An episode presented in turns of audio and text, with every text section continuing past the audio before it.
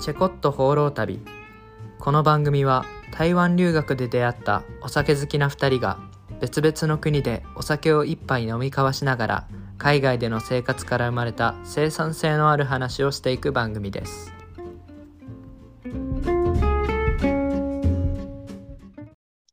こんにちは川崎からお届けしてますタスクですこんにちは池袋からお届けしていますジュントですはいチェコット放浪旅39回目ですお願いします、はいお願いしますじゃあ乾杯からいきますはい俺今は日飲むのはうんトリスのハイボールです、お、ハイボール。日本ならではというか。そうだね最近もう大体ハイボールしか飲んでないまあね、カロリーない。カロリーゼロだからね。ゼロかカロリリーはあるただ糖質がゼロなんだー。よああ、そうだ。太らないからね。太り太らない太りにくいと言われてるうん。うんタスクは俺はね、さっきね、あの、あの、ビールを一本買ってきたわけですよ。とりあえず、あの、うん朝日を、うんスーパードライを買ってきて。で、それを飲もうと思ったんだけど、で、さっき普通に、まあ、飯を食べてる時にビール飲みてえなと思って、そっちを飲んでしまいました。 なるほどだから冷蔵庫にあった弟のチューハイをぶんどって飲みますわあ勝手に飲んでいきたいと思いますって感じだね飲みますいきます、はいい、やー贅沢絞りマンゴー味ですいいねチューハイはいでは乾乾杯杯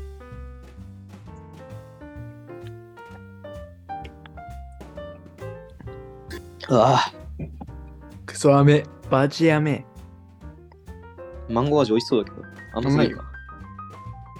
いい。うまいよしかもねさっき開けたんだよね 開けてあのしばらく経ってるから俺のあんま好きじゃない炭酸が少ない、ああ、そっかそっか。うん、マンゴー味のお酒って感じうんなるほどね。って感じですねはい。じゃあ、近況報告行こう。そうですね。どうですか、最近。俺はね、まあ、まあ、ぼちぼち、いつもと同じ感じで、まあ、相変わらず、こっちでバイト生活をしているわけですけど、はい。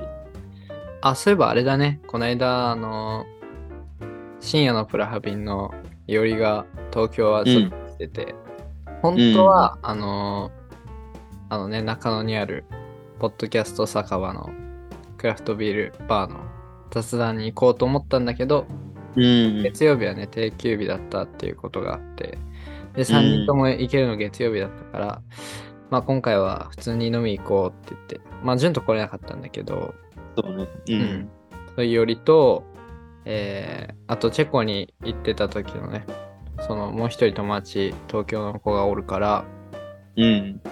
そういう3人で飲んだんだけどうん。楽しかったねまあクラフトビどんーなル話クラフトビールも飲んだしうん。そうなんかあとはなんかまあまあ僕とそのいおりはそのなんか好きを仕事にする的な思考だででうん一、人の彼はまあそこまでなんか好きが明確じゃないけど、まあ、なんか、なんていうの盤石な就職先を目指す目指しているっていう感じでうん。まあその辺の、その辺の対比とかもね、しながら、まあお話しして、いい話ができたね。なるほどね。楽しそうだね。そう、未来について語りましたよ。ポッドキャスト外ですけど。なんかさ、あるよね、そのさ、俺らでもさ、そそういう話するときあるけどさ、うんよく考えたらこれ録音しとけばよかったな、みたいな。先週もこれ話してましたあみあたー、いなそうだね。うんこれ録音しとけば、ポッドキャストとしてめっちゃ良かったなっていう、取れ高あるな、みたいなのあるよね。ね、なんとなくやっぱりそのんこういう収録じゃなくて話してる時の方がさより素で話せるからさそのそ素うねのところをもっとやっぱこういうポッドキャストの中でも出していけたらいいなとか思う時あるよね、うんまあそういう癖つけていけば、ね、あの、なんか、あ、いい話できそうと思ったら、ちょっと録音するね、みたいな感じで。うん、できればいいねそれ理想だねうん、うん確かにまあ次、なんかそんな予感がしたらやっていくわ。そうしようねうん録音します。っていう感じが俺の近況報告です。はいありがとうございますえー僕の近況報告としましては僕もあんま変わんないですねその結構毎日バイトやって銭を稼いでるみたいな感じなんですけれども、今日なんかね今日はバイトがなくてその友達と一緒になんか金曜ロードショーとジブリ展みたいなそういう展示会みたいなの行ってきて、うんうんでなんかその映画の時に実際に使ったなんか資料みたいなのとか見たりとか原あ画ととはか。そう原画みたいなのもあったねうん。あとはそのなんか「もののけ姫」とか「まあ、千と千尋の神隠し」とかのすごいなんか撮影スペースみたいなのがあってへえ。そのなんか「もののけ姫」のさ犬神白いなんはいか犬いるじゃん「黙れ小僧」っていうやつ、うん。あれのでかいオブジェみたいなのがあってそこで写真撮れたりしてさええ。結構面白いインスタ映えやね。そうインスタ映えのスペースみたいなのがあってで、まあ、それ見ながらおー面白いなと思っててそしたらね思ったのが結構外国人のその人が見に来てたんだよねうん。やっぱりその世界に誇れるジブリというかそういうのをなんか体感体感できたかなっていうか見れたかなって思うジブリの世界人気はすごいからね。そう本当にもう中国とかもアジア圏の人も多ければやっぱヨーロッパから来てる人もいて、まあ、展示物は基本的にその日本語で展示されてるから読めないんだよねうんうんただその Google 翻訳のさあのカメラ機能みたいなのでうん。うん。頑張って翻訳してそれじーっと見てもう何が書いてあるのかをわかすすごい知りたいみたいな結構伝わってきてて、なんかすごい誇らしかったねうわ日本にはこんなまたジブリっていういい文化があるんだなって改めて気づかされたというか そうね、俺もヨーロッパでヨーロッパ人の人と話してて、なんかジブリ好きっていう人結構多かったね。うーんなんでやっぱりね、需要はあるんでしょうね。そうだねそれ目当てに来た人もいるかもね。いや間違いないねあとやっぱ、その写真スペースのさそのオブジェみたいなのもすごいリアルなんだよね迫力があってもののけ姫と千と千尋と魔女宅と、魔女の宅急便とあとうん。なんだっけ猫の恩返しととかもいろんなそのさスペースがあってみんな結構列になってさへえ。でまあ係員の人は写真撮ってきたり写真撮ってくれるんだけど、うん。それでみんな大興奮ジブリファンには大興奮するみたいな感じのいいなぁ俺もね、面ジ白かったブリ好きなんですよね、結構。うーん一番好きな作品は何ですかジュンとは。あ僕はもうもののけ姫ですね。ええー。あれが一番、あの世界観が一番好きかな。なんかうん結構リアルに近いっていうか、昔の日本っていう。うん。うん、自然を破壊する人間と自然をそう守る動物たちみたいな。ね、神様とかもいろいろ出てきてさ、その日本の宗教って結あ構ー日本から神様がいろいろ出たりするじゃん。うん。その辺も結構汲み取ったりしてんのかなとか、うん勝手にそう思ったりして。なんか YouTube で考察見たことあるわ。あ、本当そうあなん考か察日本のとか日本の神話に結構絡んでるらしいよね。もう結構ああ、やっぱそうなんだ。うん。タスクは何の作品が好き俺はね、国立小坂からが一番好きです。おお、意外とそそこなんだ。いやー、あれね、俺めっちゃ好きなんだよね。あの、なんか、1960年代、50年代の、あのう感じ。ん。あの時あのー日本のなんか雰囲気とかがなんか忠実に再現されてるのもいいし、うん。うん、なんかあの、あの時代のなんか青春ってさ、よくない、うんうんいや。確か俺らはに、さちょっと味があるね。そうそう、俺らもなんか文明に支配されてしまってるからさ、ああのの時時代されないそとうでき、あの時代の青春はさ、送れなかったわけやん。ないうん。そう。で、今の時代を生きる俺らがね、あれを見ると結構ね、憧れを持つわけですよ。その携帯がなかった時代とかね。なんか、それこそより純粋な恋愛というか、そういうのがそうそう。ね、楽しめたりするよね。可愛い。いんだよね。うん。うん。まあ、ストーリーも結構いいし、うん。振り子坂は何回も見てるね、俺。えー、意外だったな。もうそれこそ、千と千尋とかが一番に来るかなと思ってたいやいやいやいや。そんなわけないでしょ。 よ。えージブリツアー、本当のジブリツアー、国立小坂。い や、多分そんなことないと思うけど。2だからとかではないと思うけど。うん。単純にね、いい映画だから。どうなんだろう。2はだ何を選ぶのかちょっとわかんないけど。うん。うん。まあ、そんな感じですね。おうなるほど。あまあ、皆さんの推しジブリも教えてください。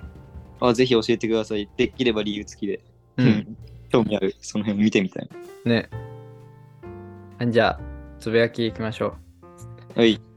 う。で、今回は俺が持ってきたつぶやきなんですけど、まあ、多分、あの、ポッドキャストで一回話したことあると思うんだけど、うん。うん優先席の話うんうん。ね。まあ、やっぱりなんか日本に帰ってきて思ったのが、うん優先席があるんですよね。うんヨーロッパないんですよ。優先席っていうものが。うん。あるところもあるけど、基本的にはない。で、うんまあ、お年寄りとか、妊婦の人とか、ちっちゃい子供とか乗ってきたら、まあ、どの席でも譲ろうよっていう感じ。うんうんそう、なんか日本ってさ、結構なんか、ホスピタリティがあって、なんか、人に優しくする思いやりの文化があるみたいな感じのイメージはあるじゃん。まあ、実際あると思うんだけど、うん。うん。でもなんか優先席に関しては、まあ、優先席はあってで優先席にもし座っててそれでお年寄りが来たら譲る人は結構多いと思うんだけどうん優先席じゃないところに座っててなんかお年寄りとかにまあ妊婦の人とか子供連れの人とかに譲る人がね少ない、まあ、特に東京な東京だからなのかもしれないけどうん。なんでこれができないんだろうなって俺は思うわけですよ。うん。確かにそうだね。結構まあまあなんか欧米と比較するのも良くないかもしれないけど、まあ、ヨーロッパの方とかではそれができる人が多いよね。うんう。ん。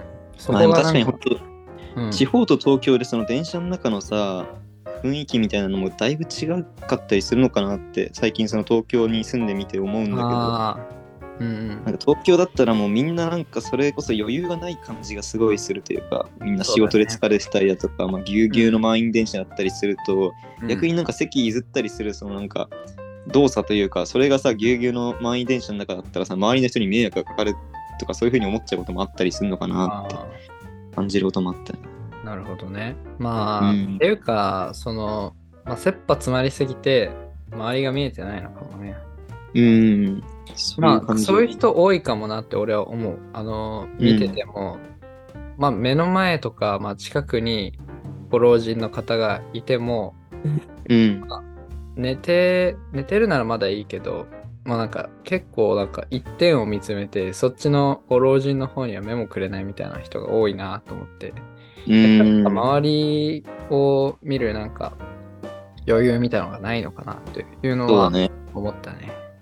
心の余裕がやっぱ席譲り譲らないとかに反映されてくる。うんそうそうまあ心の心に余裕を持つことでね人にも気配りができるようになるし、うん。まあ、その自分が気配りをしていったらねいずれそのあの思いやりっていうのは返ってくると思いますからうん。ぜひ日本人にはねそういった心をもうちょっとあの取り戻してほしいなって思いますよ、そうですね。うんで提言したいのは優先席なんてなくてもいいなって思うわけうん。そうだって優先席をさあのなんか申し訳なない感じでさ開ける人って結構いるやん、そうだね。うん、別に座ってもいいわけじゃんうん。例えば俺全然座るんですよ優先席うん。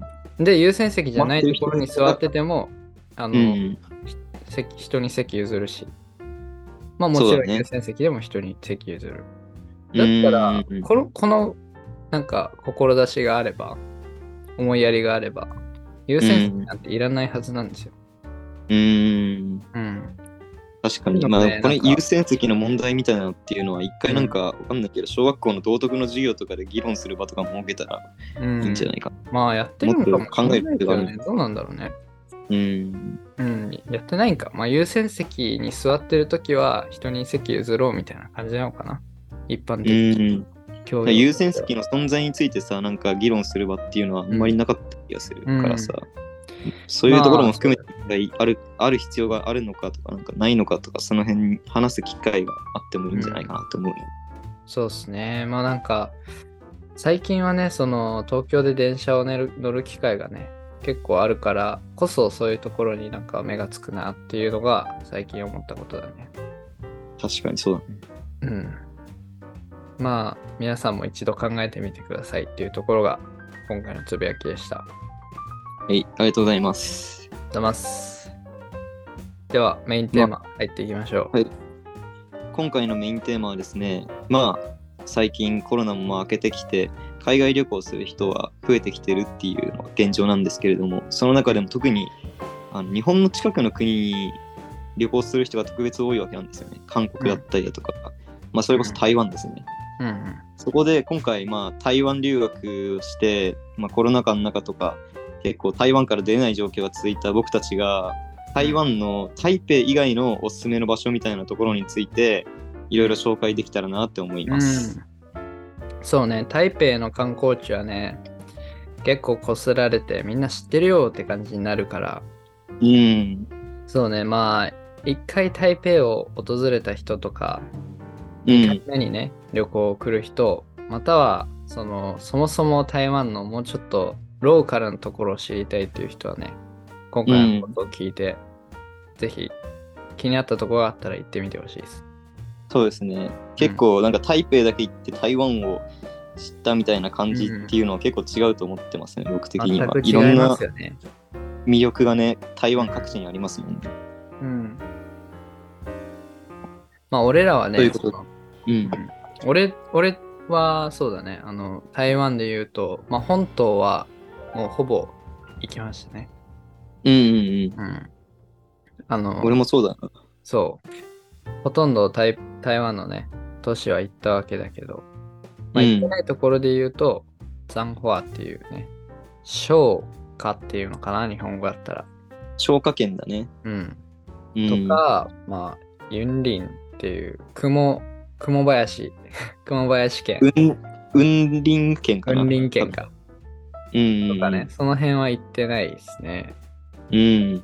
まあその辺はね、あんまり、まあピックアップされないというか、ローカルでもあんまり行かないところなんで、そうだね。ザ田舎って感じで。うん。まあだからそれ以外はね、大概行ってるんで、うん。紹介できるとこも多いかな。うん。うん。まあまずは何ですか順当的におすすめしたいのは。そうだね。まあ、まず、台湾の三大都市って言われてて、台北、台中、高雄っていうね、おうその3つがよく挙げられるんだけど、まあ、台北は置いといて、うん次の都市である台中おうのん観光名所みたいなところについて、ちょっと紹介できたらいいなって思いますね。うん。まあ台中っていうと結構そのさまず思いつく観光地としてはグルメ系で言ったらさあの三原眼科ってあるじゃんはいはいはい。三原眼科と言ってますが、これ宮原眼科の誤りです。訂正します。三原眼科っていうそのもともとあれはなんだ本当に眼科だったのか眼科だったのかなその、うん目の医者な。うんみたいな建物が今はアイスクリーム屋さんになってるわけなんですようんあそこのアイスクリームは、まあ、その台中観光って調べると結構出てきたりする、まあ、言ってしまえばそうね有名観光地だったりするんですけど、うんあそこのアイスクリーム結構好きです。美味しいと思います。いや美味しいよね。あれはまあうん誰,、誰が行っても美味しいと思う。そうだね。あそこまあはあの台中駅のすぐ近くにあるんだよね。うん。体調行ったら、多分みんな行くと思う。あそこはね。そう。台中駅いっやて言っても、まあ、台中の新幹線の駅とその鉄道の駅2つ分かれてて、鉄道の駅にの近くにあるんですよ。うん。あれさ、うんあの分店あるの知ってるああ、知ってる知ってる。そうそっちはそんなにこま並ばなくて済むっていうね。うんうんそう、だからうん。もし行くんだった大体ら。分店だ。そう、うん俺も分店に行くかな。まあ、本店が多分ね、その、なんていうの観光ガイドブックとかに載ってるかもしんないけど、分店あるんで、うん Google マップで調べたら出てくると思うから、うん。分店の方に行ってほしいよね。並ばなそくうだね。あっちの方がすぐに入れて食べれることができるかもね。うん。まあ、冬だったらいいけど、台台湾暑いんでね、そのあんまり基本的に。並びたくないよね。本当に。そうだね。確かに。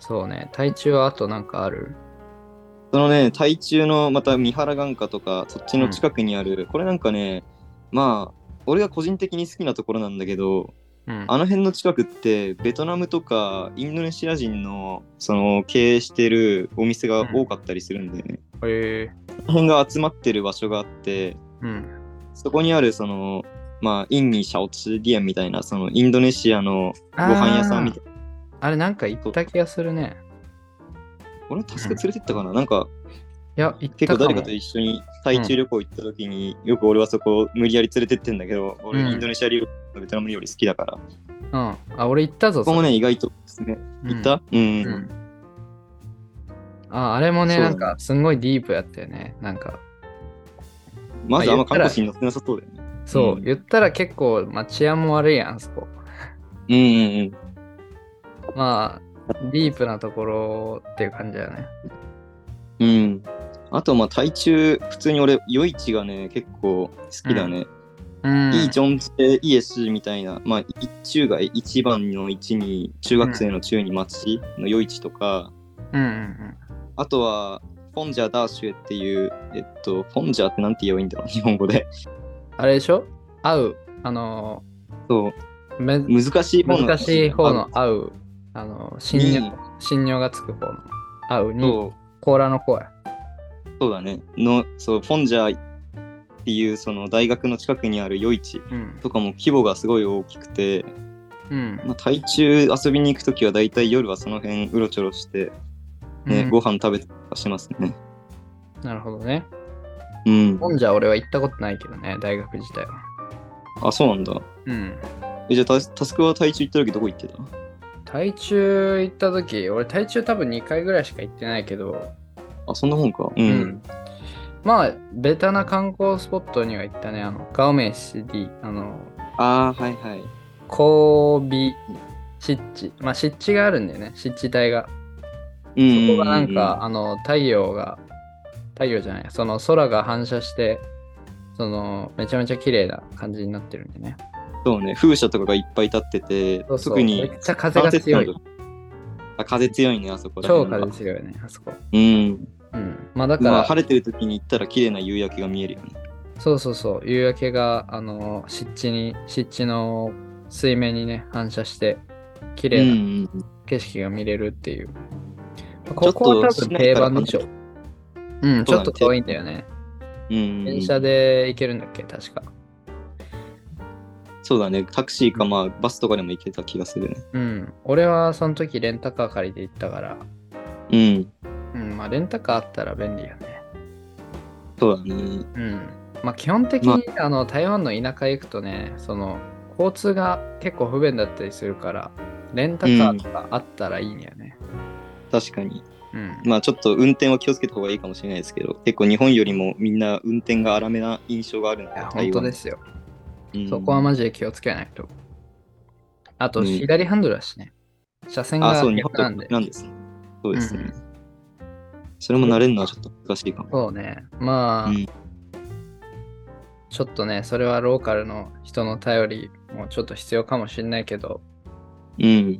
うん。まあでも全然、あの、台中とかだったら、その交通機関で全然行けるんで、そうですね。湿地、湿地帯のところもまあ、バスで行けなくもないし、タクシーうでも行ん。けるっていう感じよね、台中は。台中はこんなもんだね。うんタスクはさ、じゃあ何、台北と台中以外だったらさ、どこが一番いいと思う台湾これはね、一番あのどこがいいって聞かれた時に言うのは、台南ですね。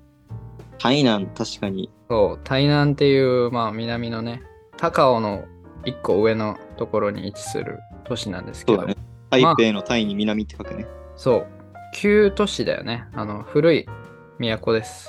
うん。台湾はもともと台南が、えー一番栄えてたんでね、うんうん、うん。統治時代とかは、台南を中心にその経済が発展していったところで、まあ、日本でいうところの京都だよね、台南は。そうだね。うん。そうまあ古いなんかその歴史を感じる建物が結構あったりうん。でまあよくあの台南であの僕がおすすめしたいのは博物館があるんだよね、チーメイ、えーそうチーメイあー博物館っていうまあ、奇跡の木に美しいって書いてチーメイなんだけどうんこの博物館がねめちゃめちゃ綺麗ですねええ真っ白な何が展示されてんの真っ白な建物まああの、まあ、ヨーロッパのその彫刻とか絵画の、まあ、レプリカが多いんだけど、うーん。でもなんかねそのレイアウトとかその建物の作りとか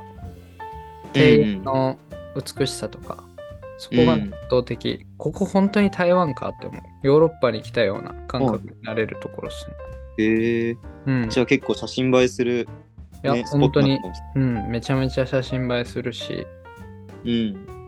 とてもあのアートが好きな人もいいかもしれないしうー。うんんなるほどね。俺はそこめっちゃ好きです。まあ、あと台南で言うと、あの牛肉、牛肉スープ、ああ、はいはい、はい。四郎タンっていうのが有名で、まあ、いろんなところにあるんだよね。その、まあ、優しい味のスープに牛肉が入ってる。超シンプルなスープなんだけど、それがめっちゃうまいです。うん確かに。うん台南の肉ボタンはすごい美味しかったイメージがあるな。そう台南のニョロタンは、あの、めちゃめちゃおすすめです。美味しい。うん。うん。まあ、そのあと他俺にもね、街並みはめっちゃ綺麗で、普通にいいんですよ。そう。さっき言ったその日本の京都みたいな街並みを楽しみたいんであれば、うんシェンノン知恵っていうあー神様はいの神に、えっと、農家の農、そうかもねであと町って書いてそういうところがあったりするんだけどそこはなんかあのねなんだろうその提灯みたいなのがぶら下がったりで、で建物も結構昔のままなのかなあれはうん。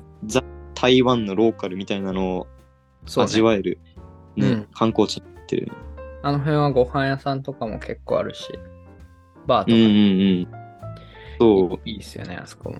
夜とか。わりかし町の中心にあるからねアクセスうもん。しやすいと思う、そうね。俺もそその当時泊まった宿の近くにあったから、うん、んめっちゃ良かったですね。台南そうだねタイナはこんな感じがねうん。台南おすすめです。おすすめですはい。じゃあ次行きましょそう俺ねう。うん。次ね、これ結構紹介したいところは、ケンディンですね。おキャンデケンィデンはィンっていうのは、一番南だね、台そう湾。ね台台湾の最南端台南端のところにあるかピな。ンドンっていうところにあるねピンうドンん、カンディンっていうところですね、まあそうねリこゾこにー行トく地にだよはね、そうリゾート地みたいになってる、うん海がすぐ近くに面しててっていう感じで、うん海も結構透明だよね。その、うん沖縄とまではいかないかもしれないけれども、まあ、それぐらい結構澄んだ、あの、海があって、で、俺何回か行ったけど確か1回目に行った時かな夜友達とその海辺歩いてたらなんかウミガメがいたりしてさおおそう結構あのあこんなところでウミガメ見れるんだって思った記憶がある、俺も行ったけどその時シュノーケリングしてうんだね俺もウミガメあれ俺タスクとも行ったタスクとは行ってないかいや行ってない行ってない俺そっ当かそっか時その彼女と行った ねああ当時かな俺も当時彼女と行った2回目は確かまあまあまあそうだね、うんあ台湾留学生の何デートスポットになってるのかもしれないです、うん、かもね。まあ、うんリゾート地行きたかったら関林って感じやね。そうだねうん、でまあ夜市昼はもあったりね。そうそうそう昼は大体海で遊んで夜になったら夜市があるから、うん、そこに行ってねご飯食べたりとかするのすごい楽しかったよねうん、めっちゃいいですよね。あそこうんあの、海鮮がね、美味しいんだよね。海鮮美味しいねあそこね、うんまあ、俺はちょっとね、あの生魚食わないんで、ちょっとあんまり向いてないんですけど、ああそっかそっか貝類は好きだから、まあ、貝類ぐらい食うけど、っうんうんうんていう感じで。あとうんこの辺はなんかあのバイクとか借りてさ移動するのが一番いいかなっていうああ、感じでそうね。バイクはみんな借りるよね。俺もその時はバイク借りて回って たわ。うん。これなんか行っていいのかどうかわかんないけど、この辺の宿は、宿とかそのレンタルバイク屋さんはなんか免許なくても貸してくれたりするから。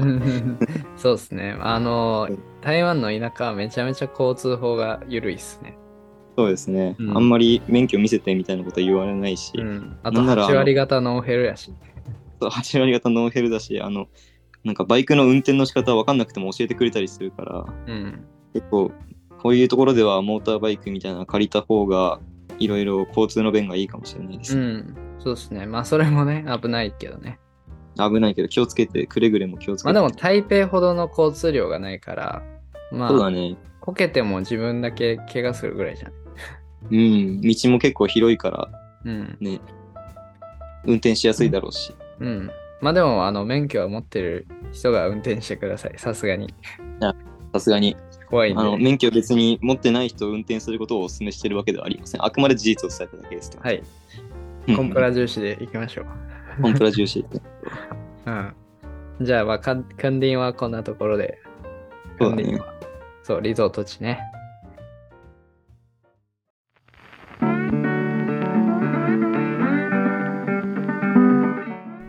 はい、ここまでは、えー台湾のおすすめ都市、観光地を3つね、紹介してきたんですけど、本当は収録の中で7つ、えー紹介したところがあったんですけどちょっと時間が想像以上想像の3倍ぐらい長くなってしまったんで次回に持ち越しということにしたいと思います、えーこれからあと4つね紹介するんですけど来週またお楽しみにいただしていただければと思います今回も最後までお聴きいただきありがとうございました僕たちの海外生活に興味を持ってくださった方はぜひ概要欄にあるリンクツリーから SNS のフォローもよろしくお願いしますチェコット放浪旅ではお便りも随時募集しています僕たちの海外生活や番組へのご感想など気になったことは何でも概要欄のリンクからどしどしお寄せくださいではまた来週お会いしましょう Cheers!